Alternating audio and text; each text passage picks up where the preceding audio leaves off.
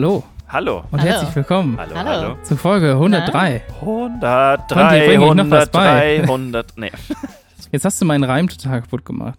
103, wir, wir bringen Ihnen noch was bei. Okay, ja, das stimmt. Das, das Mit Tim, Dirk und Hannah. Hallo, hallo, hallo. Und wir haben heute auch wieder zwei Leute, die heimlich zuhören. Nee, drei eigentlich. drei, die heimlich. Die dritte liegt da ah, unten okay, drin. dann haben wir tatsächlich, Chris ist da und dann haben wir noch unsere neuen MitbewohnerInnen. Äh, Nola und Tiger sind da, unsere beiden neuen Hauskatzen. Jetzt äh, im Podcast mit dabei sind. Äh, Und äh, die eine Katze hat vorhin auch schon geschnarcht oder der Kater hat geschnarcht. Ich hoffe mal, dass es nicht auf den Aufnahmen drauf ist. Wir werden sehen. Vielleicht Aber wir rasen die ja nochmal irgendwie so durch, durch die Wohnung oder so, dass sie so nochmal so richtig äh, Rambazamba machen. Ja Ich sage ehrlich, so sieht es momentan nicht aus. Ach so, okay. Die sind Schlafen gerade beide. okay. Ja, die, die interessiert das auch nicht so richtig, was wir gerade im Podcast erzählen. Aber euch ja vielleicht. Naja. Ja, doch, bestimmt. Wir haben also, Ja? Tim hat heute sein Thema ja ganz kurz angeteased und gesagt, er hat einen richtigen Banger. Ohne jetzt irgendwie äh, die, die Erwartung noch so Erwartungen. irgendwie Ja. irgendwo. Tim, Äh, jetzt erzähl doch mal einen richtigen Banger. ist Genau. nicht mal richtig mehr. Also, Ja, der Banger erzählt den richtigen Banger. Genau. wirklich, ich habe ich hab von dem Thema gehört und dachte, was? Und ich das ist es nicht anders das anfangen. Beste. Das ist das Beste. Ja, das ist, das ist das Beste. Also Hannah erzählt uns ja immer wieder von so Übersetzungsfehlern und seltsamen Begebenheiten und deren Auswirkungen im christlichen Glauben, ne, was so in der Bibel steht. Und das ist halt Naja, auch. und unserer Society. Ja, ja, genau. und dass das halt auch viel Einfluss, und das wollte ich gerade eben sagen, nämlich auf unsere Kultur hat und auf unsere Gesellschaft. Aber solche Dinge findet man natürlich auch in anderen Religionen wieder. Ihr seid mir übrigens die Lieblingsgesellschaft. Die Oh, liebste. das Sehr, ist ja sehr schön, sehr schön Ja. gemacht. Ja. Aber ich möchte heute ganz kurz darüber sprechen, dass der Staat Israel an einem Tag im Jahr sein gesamtes Brot an einen Hotelbesitzer in Jerusalem verkauft. Schon mal geil. Schon mal super. Ja, Hä, aber warum? ja, genau. Also, wir müssen natürlich woanders anfangen. Und äh, so wie Hannah das auch, auch oft macht, äh, in der Bibel, beziehungsweise im Alten Testament, was ja so ziemlich auch der jüdischen Tora entspricht. Du müsstest sagen, stellt euch mal vor. Nee, nee, das habe ich absichtlich nicht gemacht. Ja. Genau. Und äh, dort, also im, im Alten Testament, beziehungsweise in der Tora, da gibt es in Exodus, also dem zweiten Buch Mose, Über den, aus dem habe ich auch schon zitiert. bestimmt, ja, da ist ja äh, die Rede vom Auszug der Jüdinnen und Juden aus Ägypten. Hm. Ne? Also die sind ja da quasi aus der äh, Versklavung geflohen. Und die Geschichte kennt ihr vermutlich. Also wir haben das zum Beispiel äh, tatsächlich in der Grundschule besprochen, im Religionsunterricht. Ja, ja. Ja, und deswegen feiert die jüdische Glaubensgemeinde das Passach oder das Pessachfest und äh, eben halt über diese Befreiungsgeschichte. Und es ist eines der wichtigsten Feste im jüdischen Glaubensbereich äh, ja, Bereich und dauert so sieben oder acht Tage je nach Strömung innerhalb der Religion.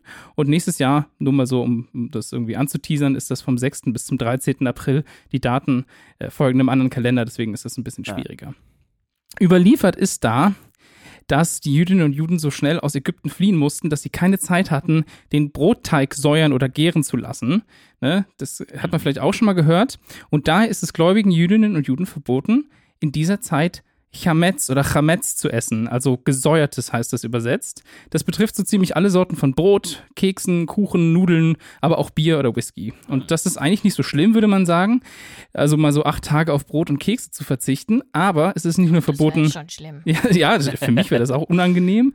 Aber es ist nicht nur verboten, Chametz zu verzehren, es ist sogar verboten, in dieser Zeit Chametz in seinem Eigentum zu haben.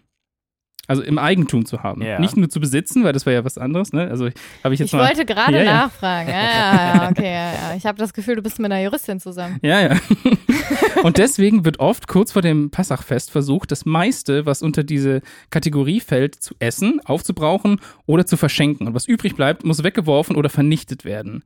Also das gilt für alle gläubigen Jüdinnen und Juden. Teilweise werden wirklich Brotkrumen aus so Töpfen rausgebrannt auf den Straßen, um, um das so richtig so Aha, ein bisschen oh, ja, zu zelebrieren. ja. Oder man geht mit Kerzen in die letzten Ecken seiner Wohnung, um so Brotkrümel zu finden. Das ist eigentlich ganz, ganz interessant. Wild. Und da das äh, in einer immer moderneren Welt, in der auch viel mehr produziert wird und es Restaurants gibt und Bäckereien und Krankenhäuser und alles Mögliche, da in, im, also immer größer werdender und immenser logistischer Aufwand ist für Staat und Unternehmen und auch Privatleute, hat man sich schon vor längerer Zeit einen kleinen Trick einfallen lassen. Und zwar kann man seinen Chametz verkaufen. Und genau das tut der Staat Israel mit dem gesamten Chametz, das dem Land gehört. Das heißt, der Finanzminister des Landes unterzeichnet kurz vor Pessach ein Dokument, das dem Chefrabbiner erlaubt, über die gesamten Lebensmittel des Staates Israels zu verfügen, die gesäuertes Getreide enthalten. Also vom Staat sozusagen. Also nicht das. Vom Staat, genau. Also was Das dem Staat sozusagen als Institution quasi gehört, Genau, in irgendwelchen genau, Reserven oder weiß ich nicht. Das, okay. Richtig. Ah, ja, okay. Genau, also das betrifft übrigens auch alle Lebensmittel, die gerade auf dem Weg nach Israel sind, also im Flugzeug oder auch auf Schiffen und das im Besitz halt des Staates ist. Das Ja. heißt, Nein, zum, im Eigentum. Genau, im Eigentum des Staates. Das heißt zum Beispiel ähm, staatlich geführte Betriebe, Ja. Gefängnisse, Krankenhäuser, Schulen, Militär oder halt auch so Notrationen Ja, für, genau. für schlechte Zeiten.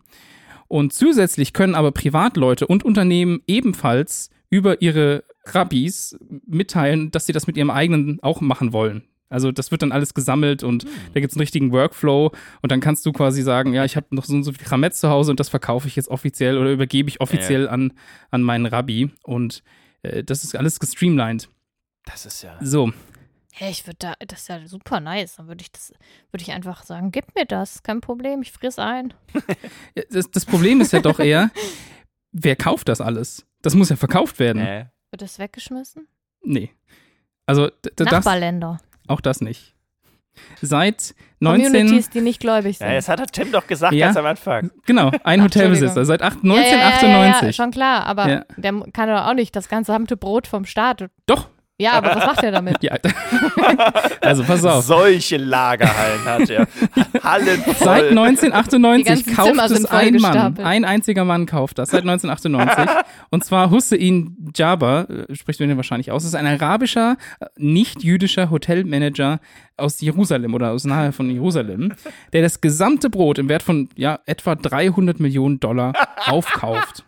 Und dafür macht er eine, eine, ja, eine so Anzahlung in, in Wert von etwa 20.000 Shekeln. Das sind heute etwa 5.800 Euro, wobei ich auch in einem anderen Interview gelesen habe, dass es inzwischen 50.000 Shekel sein sollen. Ich kann es jetzt nicht genau sagen, ist auf jeden Fall, äh, man sagt also auch, im, in, im Tausenderbetrag irgendwo. Nee, oder so 14.000, zwischen, zwischen 6.000 und 14.000 irgendwo dazwischen wird es liegen. Und ist dann tatsächlich mit Vertrag und allem juristisch gesehen der Eigentümer all dieser Waren. Ja, also die Waren bleiben aber in den Haushalten und in den Lagern und wird dann nach zehn Tagen Ah. wieder zurückverkauft. Also nach zehn Tagen, nachdem das Pessachfest vorbei ist oder während des Pessachfests und alles, verkauft er das wieder zurück und bekommt sein Geld auch komplett zurück und alles ist wieder so, als wäre nichts gewesen. Ja, aber also ich meine, Brot wird da auch trocken. Ja, du, also essen darfst du es halt trotzdem nicht in der Zeit. Aber du hast es halt immer noch bei Aber dir. danach dann ja ist ja dann trocken. Genau, Ja, danach aber kannst das du wieder. heißt, es geht nur um das Eigentum, nicht um den Besitz. genau. Ah, ich habe das eben so verstanden, dass es nicht nur um den Besitz geht, sondern auch ums Also Eigentum. beides, ja, ja, genau. Ich Nee, dachte, anders- aber, also- es geht, aber es geht quasi ausschließlich um das Eigentum, also quasi, ob, Mhm, ob es dir gehört, Genau. aber nicht, ob du es das quasi bei in deinem liegt. Gewahrsam hast. Richtig, ganz genau. Aha. Okay. Ja, ja. Uiuiui. Genau, und dann ist es halt so, als wäre nichts gewesen. Und ähnliche Strukturen gibt es halt nicht nur in Israel. In Israel gibt es halt Sinn, weil das ist ja eben ein, ein jüdisches Land. Aber zum Beispiel gibt es das auch in, in New York zum Beispiel, wo es eine riesige jüdische Community gibt, wo das auch quasi ein Mann für die gesamte jüdische Gemeinde Mhm. von Manhattan macht und so. Aber man kann das auch an Freunde oder Freundinnen verkaufen oder verschenken. Spannend ist halt auch, dass, äh, dass er sich einfach weigern könnte, das Brot wieder zurückzuverkaufen. Und er würde damit halt eine Lebensmittelkrise auslösen innerhalb von Israel. Und das könnte Die er Leute machen. würden sich halt einfach alle strafbar machen, indem sie es essen würden. Ja. Genau. Halt Ja, Das ist halt so, super spannend. Dass er, also er, er ist halt wirklich juristisch äh, wirklich Eigentümer. Eigentümer von extrem viel Brot. Ah, okay. Ich, Ja. Boah, ich dachte Ja, und er schon, hat aber- ja, so doof ja. kann man doch nicht sein, dass, dass man das dann transportiert. Also irgendwo, weil das ist ja Nee. so viel Brot. Nein. Aber das hätte ich aber witziger gefunden. Ja, es ist natürlich so ein kleines Loophole, ne? so Ja, ein ja, typisches klar. Loophole. I love law. Wo wir schon letztens irgendwie drüber gesprochen hatten, über Schweine in Brunnen werfen und solche Sachen oder Ja, Biber Oder der essen. ne? Stempel, der war ja, das war ja auch so eine Geschichte, wo, wo es auch so ein Loophole Ach so, war, wo das ja. missbraucht wurde. Ja, genau. Ja. Ja, und er selber sagt aber natürlich, er würde aus Ehrengründen niemals das Brot nicht mehr zurückgeben. Hat aber so in anderen Interviews schon gesagt, eigentlich versucht er schon jedes Mal auch tatsächlich die Summe bereitzustellen. Er hat sie aber nie. Also der hat noch nie geschafft, diese 300 Millionen Dollar auch zusammen zu kratzen.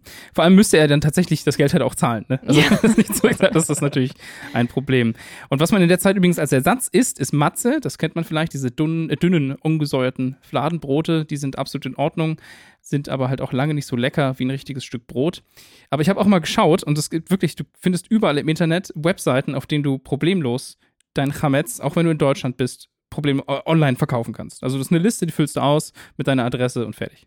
Es ist aber ja wirklich nur eine Proforma-Geschichte, so ein bisschen, ne? Ja, klar. Also es ist ja einfach nur, also ja. Ich meine, für die, die Ja. daran glauben, ist das natürlich eine wichtige Bedeutung so, aber an sich ist das ja einfach nur rechte Tasche, linke Tasche so. Das liegt ja bei dir trotzdem irgendwo und dann, ja, ist aber Ja, ja. trotzdem, also Also ich habe das wirklich, ich habe was, was noch nie ja, davon gehört. Ja, genau. Tim, mega der Banger. ja. Also Äh, ist das so, oder? Das ist halt wirklich so. Schallert Ich habe noch. noch nie davon gehört gehabt und dachte, was, wieso, also das sind ja Transaktionen, das sind Summen und also, Ja, aber das Geld fließt ja nicht wirklich. Ja. ja also schon. ja, er ja. also er verschuldet sich um die Höhe dann, Mhm. aber er könnte halt auch, also ich meine, ich weiß jetzt nicht, wie das Recht in Israel ist. Aber wenn es jetzt deutsches Recht wäre, hätte er natürlich dann auch einen Anspruch, dass ihm das gesamte Brot Ja.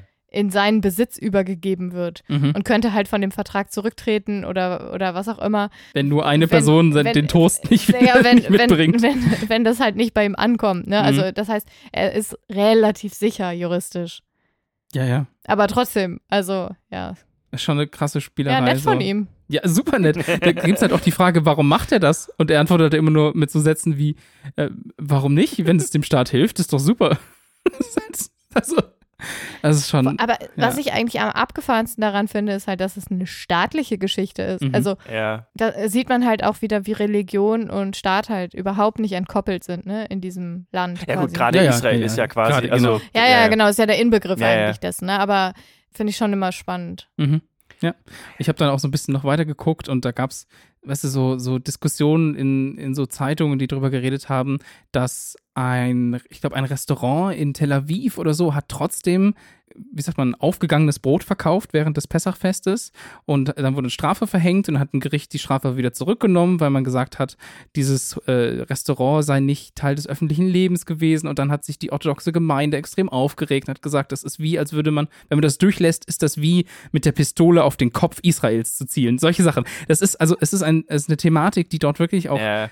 Sehr diskutiert Das heißt, wird. wenn du heimlich in deinem stillen Kämmerlein eine Scheibe Brot knusperst, bist du mega rebellisch. Wahrscheinlich. Also da gab es auch so eine Umfrage, das ist schon ein bisschen älter, ich glaube 2015 oder 2018 war das in, dem, in, in einem Zeitungsartikel, wo sie gesagt haben, dass tatsächlich immer noch zwei Drittel aller befragten Leute in Israel äh, sagen, sie halten sich da auch komplett dran.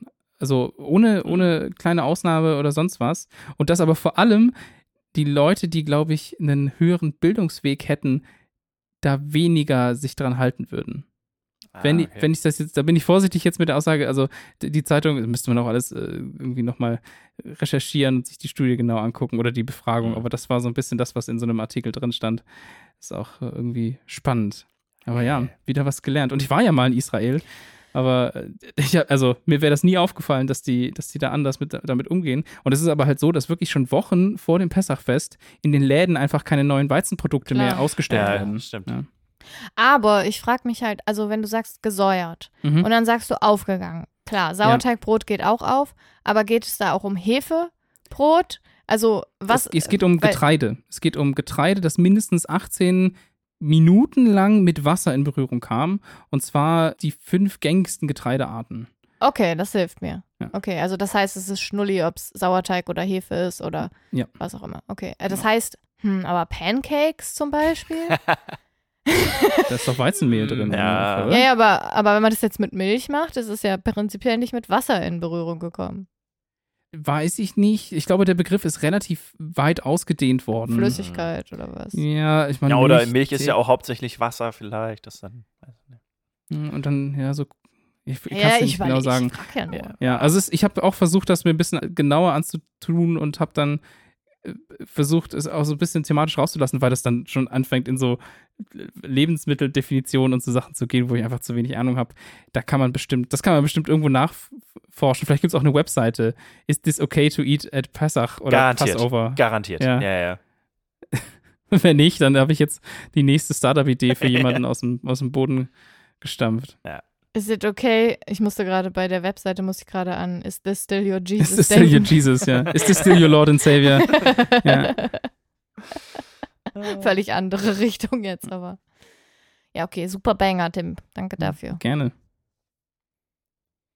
Es gibt Tiere, die sollte es nicht geben. Also weil die einfach was können, was äh, eher so aus einem Comic kommt. Also wir haben ja auch über, mal, über den Mantis Shrimp geredet. Mhm. Der hat ja den härtesten Schlag in der Natur und kann Lichtwellen sehen, die sehr weit außerhalb von dem liegen, was für uns Menschen sichtbar ist.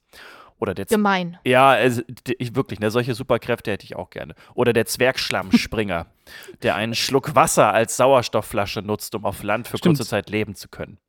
Da hast du auch schon drüber geredet, Ja, oder? genau. Ich habe schon gemerkt, Ja, ja. als, ich, als ich an dieses Tier gedacht habe, dass es irgendwie, also es gibt so ein paar Tiere, die man irgendwie schon mal erzählt hat oder die irgendwie einfach irgend so krasse Fähigkeiten haben oder Bedeutung haben. Hm. Und ich habe heute wieder so eins mitgebracht. Oh je. Ja, und zwar ist das der Zitteraal. Ich habe das Gefühl, dass das ein Tier in meiner Kindheit war, von dem ich irgendwie dachte, dass das ein größeres Problem sei. Also, dass man irgendwie einfach irgendwo, wenn man, wenn man, in, einem, wenn man in einem See oder so ist, dass da einfach ein Zitteraal stimmt. schwimmt. Das war Das so, früher stimmt. war das viel präsenter, das Tier. Ich habe mir da Ja, jetzt seit Jahren keine Angst Gedanken davor. gemacht. Ja, also, es, es gab in der, ich glaube, in der Wilhelma in Stuttgart, was ja der Tierpark so ein bisschen ist, da gab es ein, so ein Aquarium mit, ne, mit Zitteraalen drin oder einem Zitteraal und so einer Anzeige, die immer so aufgeleuchtet hat, aha, okay, wenn, cool. wenn quasi ja. Strom, wenn der Strom abgesendet hat. Und es wirkte halt so, als ob er das gesamte Wasser so quasi unter Strom setzt, als dass man sofort stirbt, weißt du, so zeichentrickmäßig, so Ja, man ja. sieht nur dein, deine, deine Knochen und Ja. so, so eine, so eine äh, Outline. Ja. Ja, Ja, aber also- das ist cool. Also, dass sie so eine Anzeige hatten, wo man quasi dann auch sieht, wann diese Ausschläge stattfinden. Genau. Und diese Zitteraale, die haben halt so eine einmalige Fähigkeit. Also, es gibt noch ein paar andere Fische, die das können, aber die können halt elektrische Spannung erzeugen. Hm. Der Zitteraal oder halt auch andere Fische, die diese Superkraft haben, die haben halt ein, eine besondere Art von Organ. Das ist das Elektroplax. Das Elektro ist irgendwie Das Strom klingt und wie ein Platz. Also- Ikea-Möbelteil. Elektropax wäre Nicht das. Elektropax. Genau, richtig. Und das wurde das erste Mal in den 1770er Jahren, also das ist wirklich schon sehr lange her, von John Walsh, Hugh Williamson und John Hunter erforscht. Ein Organ wurde auch nach John Hunter benannt, das ist dann das Huntersche Organ. Und selbst Charles Darwin hat diese Organe 1859 in dem Buch äh, On the Origin of Species erwähnt. Hm. Und jetzt kommt was, was ich auch nicht glauben konnte. Der Zitteraal ist deswegen auch so ein bisschen indirekt bei der Entwicklung der Batterie hat er sozusagen dabei getragen, weil die Technologie, in Anführungszeichen, die der Zitteraal nutzt, bei den ersten Batterien angewandt wurde. Ach, wirklich? Ja. Ich dachte, man hätte das aufgrund von, von so Frosch. Nee, war das was anderes? Hat nicht Von- Volta mit von Fröschen Fröschen? experimentiert? Bestimmt Ja. auch. Also, dass man dann gesehen hat, was so der Strom vielleicht kann. Aber so diese Mhm. Art des Aufbaus, dafür ist der Zitteraal so ein bisschen indirekt ja, verantwortlich. So, jetzt, wie funktioniert das aber alles? Wir wissen ja, dass durch Nerven Aktionspotenziale fließen. Also kleine Impulse, die durch die Nervenbahn rasen, um halt Reize weiterzuleiten. Dadurch können beispielsweise Muskelzellen angesteuert werden und die kontrahieren dann, die zucken dann.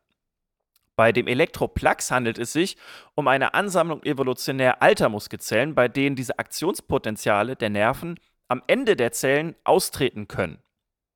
So, Ist ja spannend. genau. Einzelne Aktionspotenziale sind natürlich sehr, sehr klein, ganz, ganz gering, haben eigentlich keine Wirkung. Und jetzt kommt so ein bisschen Physik ins Spiel, und zwar sechste Klasse. Und zwar ist es so, dass diese Zellen in Reihe geschaltet sind. Ihr erinnert euch vielleicht auch irgendwie an Mhm. diese Reihen und Mhm. äh, wie heißt denn diese andere Schaltung nochmal? ihr, ihr wisst, was ich meine. Parallel. Parallelschaltung, genau, richtig.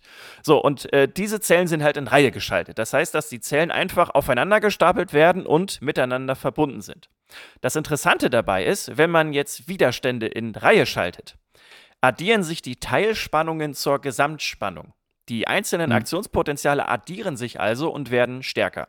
Natürlich geht dabei so ein bisschen auch was verloren, aber insgesamt wird die Spannung halt größer. Ja, und Hm. dadurch entsteht am Elektroplax halt die hohe Spannung, die dafür sorgt, dass das Organ genutzt werden kann, wie man sich das so ja, vorstellt.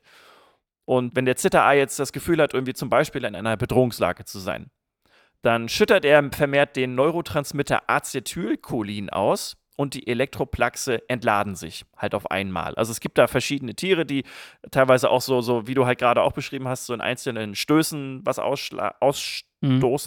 Und es gibt auch manche, die einfach einen sehr harten ja, Schlag abgeben. Und dabei können Spannungen von bis zu 860 Volt entstehen und das bei einer Stromstärke von 50 Ampere. So kann dann für eine ganz, ganz kurze Zeit eine Stromstärke von 40.000 Watt entstehen. Das ist natürlich sehr, sehr viel, wenn man überlegt, dass so eine normale Glühbirne irgendwie kein 50 Watt oder so hat. Echt? Die, die oder neuen 10 LEDs sind vielleicht oder noch, noch viel, viel weniger. Zwei oder fünf oder so. Genau, und das ja. waren jetzt auch beides die Extremwerte, also sowohl 860 Volt für die Spannung und 50 Ampere und dadurch Mhm. entsteht ja dann sozusagen der, die Wattzahl. Genau, also es gibt unterschiedliche Fischarten. Rochen gibt es, die diese Fähigkeiten haben, Messerfische zum Beispiel und mein neues Lieblingstier, den Elefantenrüsselfisch. Und der klingt, Hm. der sieht auch genauso süß aus, wie er klingt. Also der hat so ein, so ein, wie, so ein wie so ein ganz normaler Fisch und vorne ist so ein, so ein Elefantenkopf und so ein ganz kleiner Rüssel. Wirklich? Ja, und Auch der- mit so großen Ohren? Na, nee, Ohren glaube ich nicht, aber hat einfach so einen kleinen Rüssel, deswegen Elefantenrüsselfisch. Muss ich vielleicht gleich mal googeln. Ja. Genau. Und der hat halt einfach nur, der kann einfach auch nicht so viel natürlich ausstoßen, weil die viel kleiner sind und so. Das ist alles ein bisschen weniger. Kommt das dann aus dem Rüssel raus? Die so. Das wäre voll geil, Äh, wenn das so gezielt glaub so mit dem Rüssel. Ja.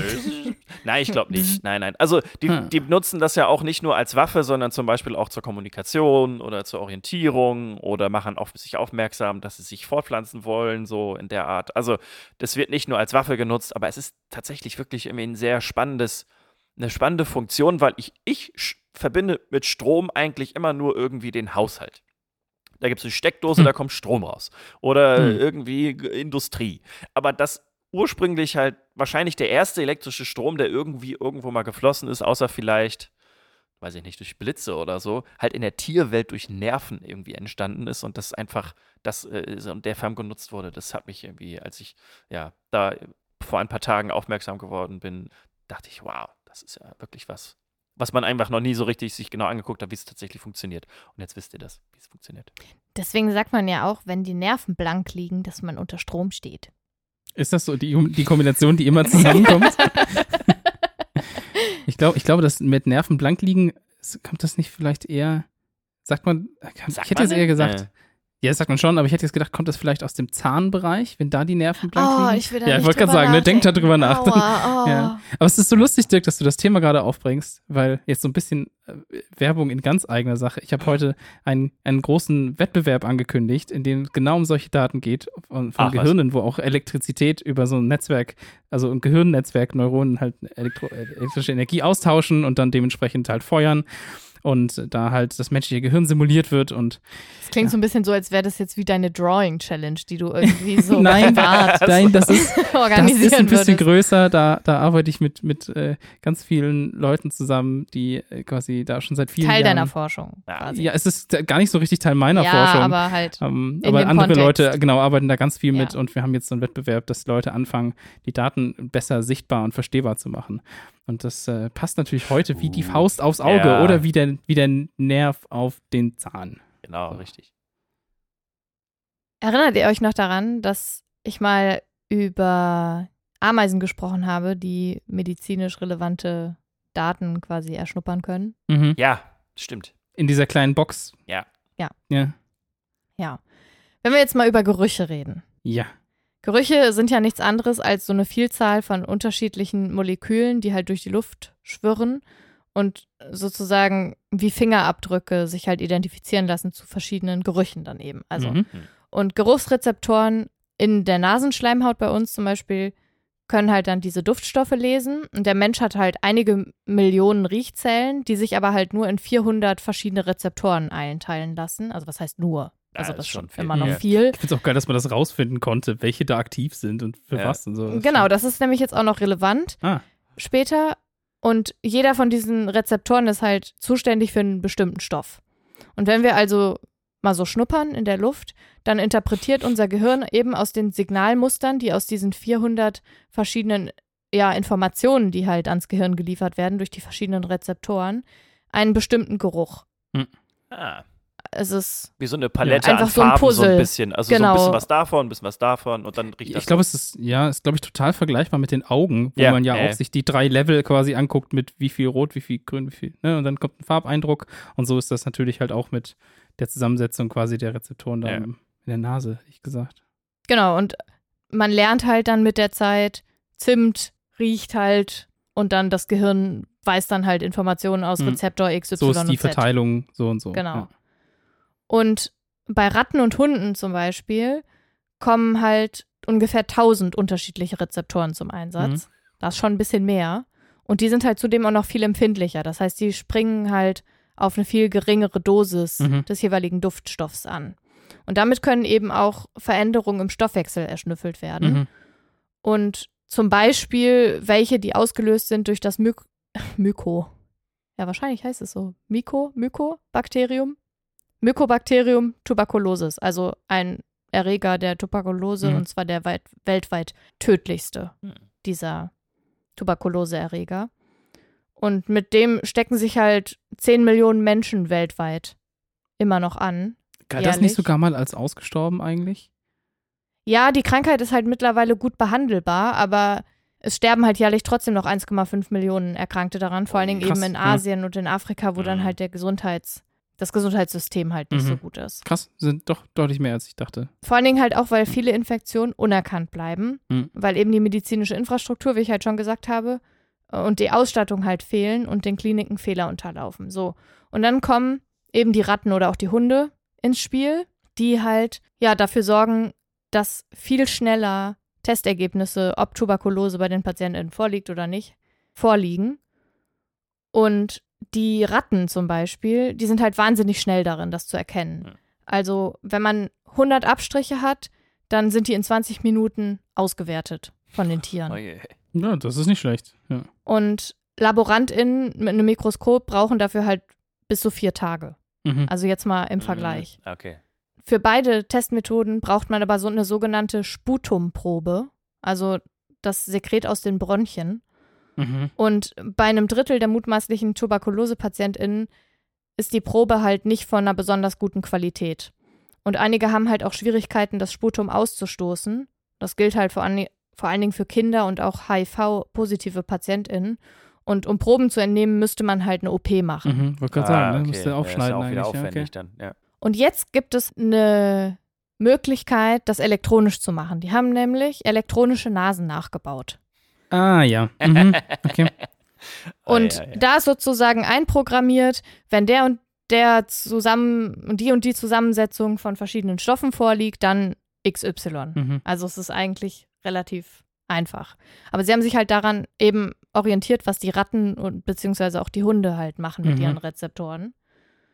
Und die, diese elektronischen Nasen sind halt relativ gut dafür, weil sie total wenig invasiv sind, weil die nur eine Atemprobe benötigen. Das heißt, du kannst da quasi. Man pustet so irgendwo rein und dann. Ja, so, genau, wie, Genau. So, wie ein So ein- Röhrchenpusten beim, beim Dingstest, so Alkoholtest. Ja. Genau. Hm. Und positiv getestete Menschen werden dann eben ins Labor zur final Mhm. finalen Diagnose gebracht. Aber dadurch Ja. kann man natürlich viel schneller ja, zu Diagnosen kommen. Und diese E-Nasen sind vielfältig einsetzbar. Und es gibt halt ein neues Projekt, das heißt Smelldect. Und da werden eben diese, Ger ja, ist wahrscheinlich eine Mischung aus Smell und Detect, würde ich mal schätzen Smellect, Wahrscheinlich. Ja. Ja. der entwickelt halt in diesem Projekt eigentlich Rezeptoren, beziehungsweise also elektronische Rezeptoren sozusagen, die beim Erschnüffeln von Kabelbränden in Rechenzentren halt Mhm. ja. Helfen. Spannend, ja. sollen. Oder zu, beim Frischecheck von Fisch und Obst und so weiter in den Supermärkten. Uh, ja. Und das Herzstück davon ist halt ein Sensorchip mit 16 Untersensoren, die halt an, an Computer angeschlossen werden. Und jeder Untersensor schnuppert unabhängig und ein klein wenig anders als der andere. Mhm. So, und heraus kommt dann eben auch ein Signalmuster, das charakteristisch ist für den oder den anderen Geruch eben. Was halt die menschliche Nase und das Gehirn nebenbei machen, macht halt dann diese E-Nase durch einen Algorithmus. Mhm. So, und der Sensorchip kann aber natürlich nur Geruchsmuster erkennen, die er vorher gelernt hat. Ja. Und bei einer Tuberkuloseinfektion ist es halt gar nicht so trivial, weil der Chip muss natürlich zuerst mit dem Atemproben von den Tuberkulose-Infizierten und von gesunden Menschen und PatientInnen mit anderen Erkrankungen der Atemwege sozusagen, Mhm. ja, Die nutzen bestimmt neuronale Netze dann, um das nachher zu machen, oder? ja, und ja. um halt Signalmuster zu bilden. Mhm. Genau. Und weil es halt bei der Tuberkulose super viele verschiedene Ausprägungen gibt, ist die Sache halt super komplex. Mhm. Ja, und um halt die Sensibilität dieses gesamten Spektrums zu erhöhen, vor allen Dingen für Tuberkulose, brauchen die MedizinerInnen halt noch viel größere Datenmengen. Mhm. Ja, Also, ja, ja. ja, wie das halt auch oft so ist. Mhm. Deswegen kriegen wir das halt mit diesen E-Nasen noch nicht so gut hin wie Hunde, Ratten oder Bienen, weil die machen das halt automatisch. Ja, die haben halt auch sozusagen, ne? also die, Millionen Jahre Evolution ja hinter sich quasi. Genau. Das so. Und das ist halt total abgefahren, weil es jetzt halt auch ein neues Projekt gibt von Bienen, wo eben Forschende von der Universität Wageningen, Wageningen, Wageningen, ja. Wageningen in den Niederlands auch so Grillknaller. GroenLinks oder ja. Okay. Also die Forschenden von der Universität Wageningen in den Niederlanden und das Startup Insect Sense haben Bienen dazu trainiert, Corona zu riechen. Mhm. Und wenn eben die Bienen eine Infektion riechen, dann strecken sie ihre Zunge raus. Und das finde ich total süß. Wie ein Hund, der quasi gerade sich jetzt irgendwie, also der irgendwie Drogen gerochen hat und sich dann hinlegt. Ja, Äh, genau. Nee, der macht so die Pointer, so die, Ja. die Schnauze dahin. Ja, oder so. Ja, genau. Pfote nach oben. Ja, genau, richtig. Ja, und die Bienen strecken halt die Zunge raus und die nutzen halt jetzt diese äh, B-Sense-Data halt dafür, um elektronische Nasen für die Covid-Erkennung Ja, klar. zu entwickeln. Ja, das Aber man wie noch so geil ist das nebenbei. denn? Ist cool, ne? Also eine E-Nase allgemein. Also erstmal, also, äh, weil das, also man kann das auf so viele, wie du gerade meintest, auf so viele Bereiche anwenden und so, also das kann ja auch eine Überwachungsfunktion haben, wie wenn du also wie Rauch riechst oder so. Oder ja, das ist ja mega geil. Und dann, also, Ja, wow. ich glaube, ich habe da vor Monaten mal was dazu gelesen, wo halt noch der Stand war, dass die noch relativ beschränkt sind. Also du kannst die auf Mhm. ganz spezifische, äh, spezifische Sachen trainieren. Das wird wahrscheinlich immer noch so sein. Ja. Und es ist halt noch keine Universalnase. Nee, so. genau. Also du Mhm. musst es Mhm. halt jeden, auf jeden einzelnen Bereich so trainieren. Und das wird halt Ah, bei ja, jeder okay. Erkrankung sein. Du brauchst halt eine Testgruppe von gesunden Leuten Mhm. und dann alle drumherum, die halt eine ähnliche Erkrankung haben, also mit ähnlichen Symptomen vielleicht, die aber nicht dieselbe Erkrankung ist. Und das musst du halt quasi als Mhm, Daten ja. reinfüttern. Und ich weiß nicht, wie das reingefüttert wird, aber das kann mir vorstellen, dass es halt händisch passieren muss. Ich weiß nicht genau, wie sowas läuft. Aber das stelle ich mir halt auch wahnsinnig aufwendig vor. Mhm. Ich finde es trotzdem total cool. Ja, Und ich finde ja, ich bin ja auch immer dafür, dass man die Tiere damit halt nicht belastet. Also weil Ja. diese ganzen Ratten, die dann halt für sowas gehalten werden, also die haben ja kein besonders tolles Leben, stelle Mhm. ich mir vor. Und das finde ich aber schon cool, dass man sich das irgendwie zunutze macht, um das. Generell, ich finde Körperfunktionen nachzubauen ja. Mit, mit so Sensoren und so.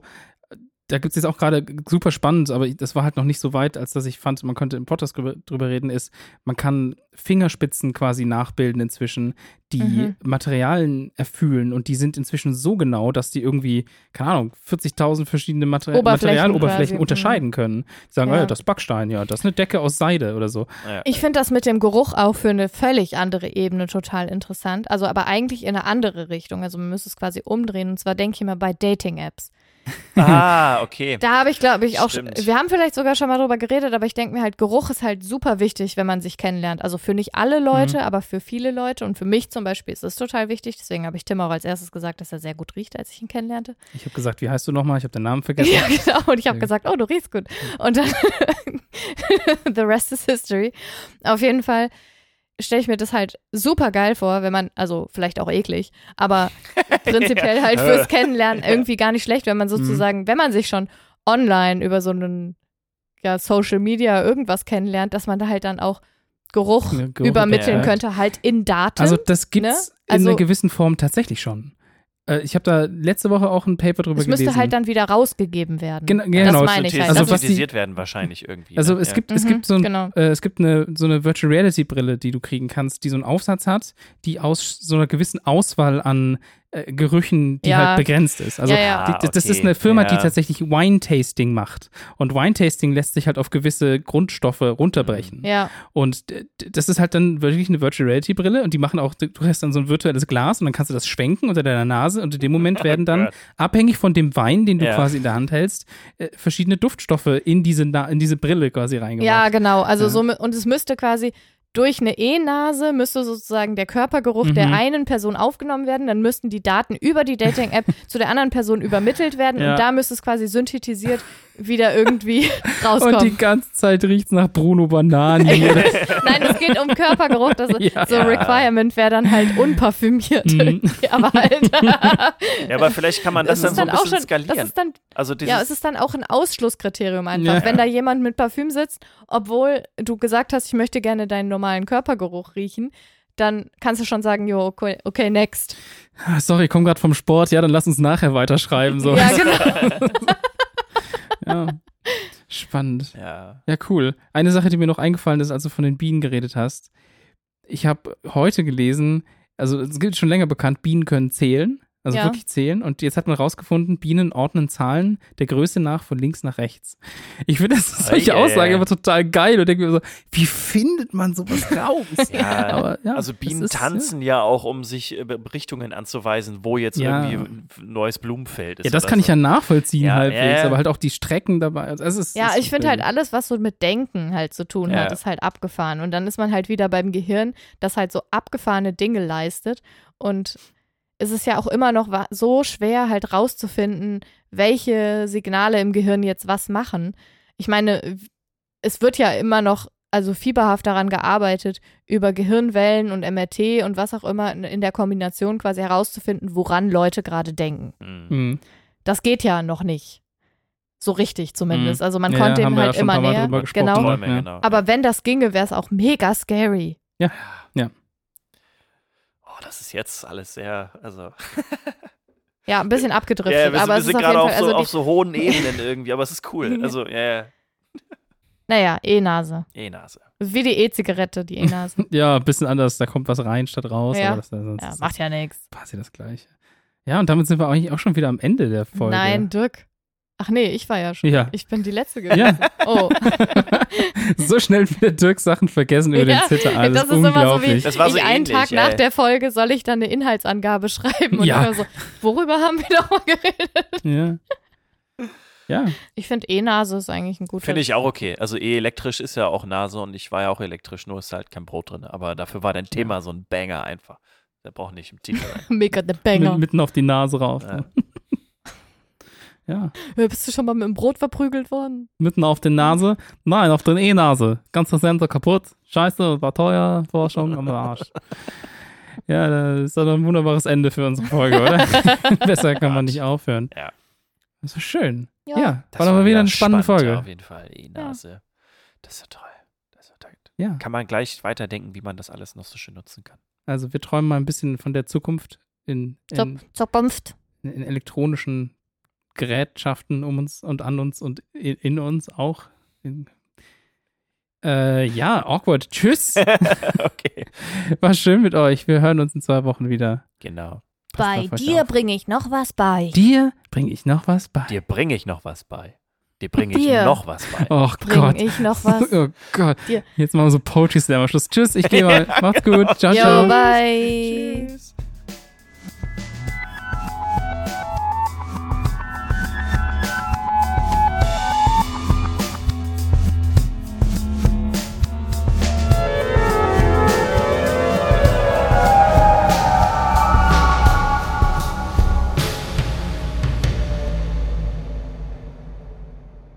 Könnt ihr ganz kurz leise mal sein? Ja, du schnarchst. Du musst aufhören, sonst bist du auf dem Podcast. Die Katze, oder? Ja. Wir haben noch gar nicht angefangen und die schläft schon. Hat die, Ka hat die, Katze, hat die Katze ihr eigenes Mikro? Das wäre auch geil. Das Also wär- so, so für so. so ein Commentators-Mikrofon, Ja, ja. ja. Bin ich dran? Du bist dran. Okay, warte. Katze. Pan 반짝